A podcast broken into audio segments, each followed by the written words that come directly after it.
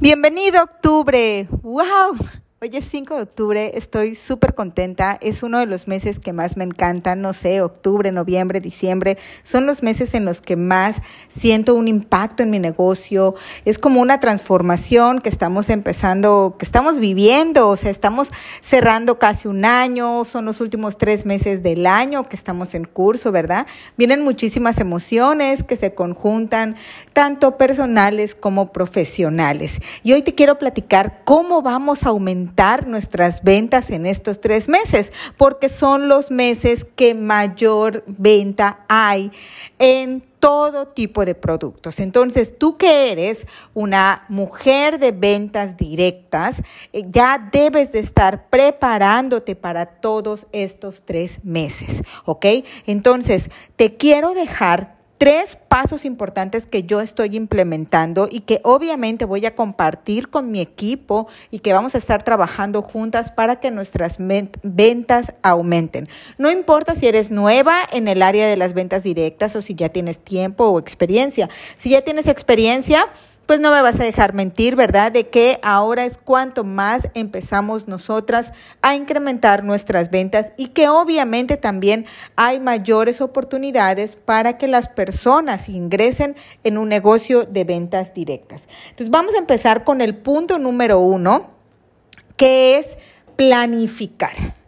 Aquí, señoras, nosotras recordemos que somos administrativas, ejecutivas, empresarias, somos las diseñadoras, las que organizan, las que empaquetan, las que promueven, ¿verdad? Todos nuestros productos. Bueno, pues tal cual también somos las administradoras de nuestro negocio y tenemos que planificar. Tenemos que identificar qué actividades vamos a llevar a cabo en estos tres meses qué días no vas a poder trabajar porque hay una fiesta, hay una reunión, un cumpleaños, etcétera. Y qué días son los que sí vas a trabajar y qué productos vas a promover para que tus ventas aumenten. Si tú no planificas, te va a entrar el nervio, te va a entrar la prisa y bueno, simplemente ya no vas a poder realmente sentirte a gusto con tus ventas. Entonces vamos a trabajar por ese aguinaldo que nosotras las mujeres de venta directas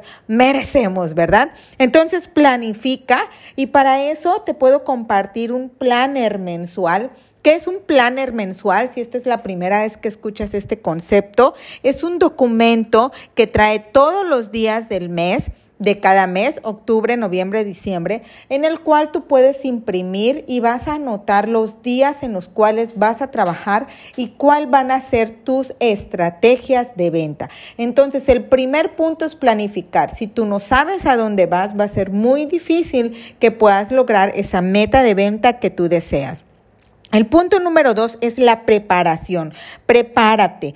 ¿Cómo te vas a preparar? Estos son meses de altas y bajas. Van a haber muchos eventos, a lo mejor en las escuelas, con los niños. Van a haber eventos también pues tradicionales, ¿verdad? Muchas tradiciones en casita, con los vecinos. Bueno, no sé.